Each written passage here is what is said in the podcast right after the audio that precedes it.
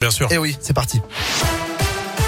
Et à la une, ce n'est pas un poisson d'avril. Il a neigé ces dernières heures dans le Puy-de-Dôme et l'Allier. Deux départements placés en vigilance orange, neige et verglas par Météo France, tout comme 17 autres. La situation s'est améliorée sur les routes, notamment la circulation sur le réseau secondaire est parfois délicate. Et par ailleurs, l'accès à certains cols est difficile aujourd'hui, notamment celui de la Croix-Mauran. Vous noterez que les transports scolaires ont été suspendus ce vendredi en Haute-Loire. Direction Clermont avec cette voiture folle qui a embouti sept véhicules avant de finir sa course sur le toit à proximité de la gare. C'était dans la nuit de mercredi jeudi selon la montagne. À l'arrivée des forces de l'ordre, la plupart des occupants de la voiture ont pris la fuite, sauf un jeune homme alcoolisé. En garde à vue, il a expliqué qu'il était seulement passager, mais il se serait retrouvé à la place conducteur lorsque la voiture a fait des tonneaux.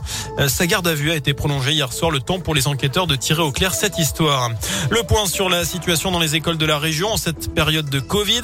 Dans l'académie de Clermont, les chiffres sont en baisse. 1749 cas ont été recensés chez les élèves et 168 cas chez les enseignants. Seule école était fermée. Elle se trouve dans le Cantal. Plus de 6800 enfants ukrainiens, par ailleurs, sont actuellement scolarisés dans les écoles, collèges et lycées en France. C'est ce que dit le ministère de l'Éducation nationale. Les académies qui en accueillent le plus sont celles de Nice, Versailles, Lyon et Grenoble.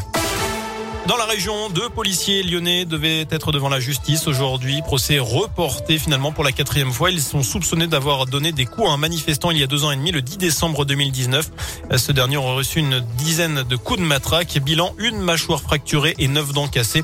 Les deux policiers risquent jusqu'à 10 ans de prison. Le procès devait donc se tenir cet après-midi et le report nous est annoncé par nos confrères de Médiacité.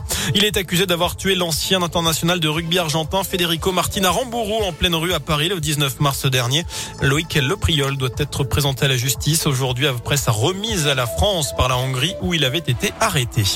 Allez, quelques nouveautés en ce 1er avril avec tout d'abord la fin de la trêve hivernale. Il est à nouveau possible d'expulser des locataires de leur logement. Les associations craignent une hausse des expulsions. Dans les tribunaux, notez que les procès peuvent désormais être filmés en France.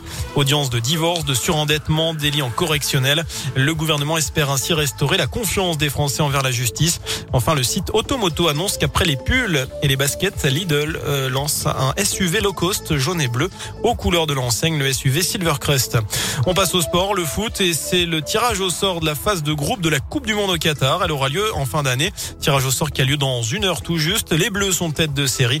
Ils éviteront notamment la Belgique, le Brésil, l'Argentine, l'Espagne ou encore l'Angleterre. La 30e journée de Ligue 1 également. Le choc Saint-Etienne-Marseille demain à 21h à Geoffroy Guichard.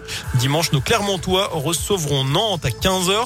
Les supporters nantais sont interdits de déplacement à Montpied. C'est pour éviter la présence des ultras en centre-ville notamment. Et notez que côté Clermontois, Joanne Gastien est incertain.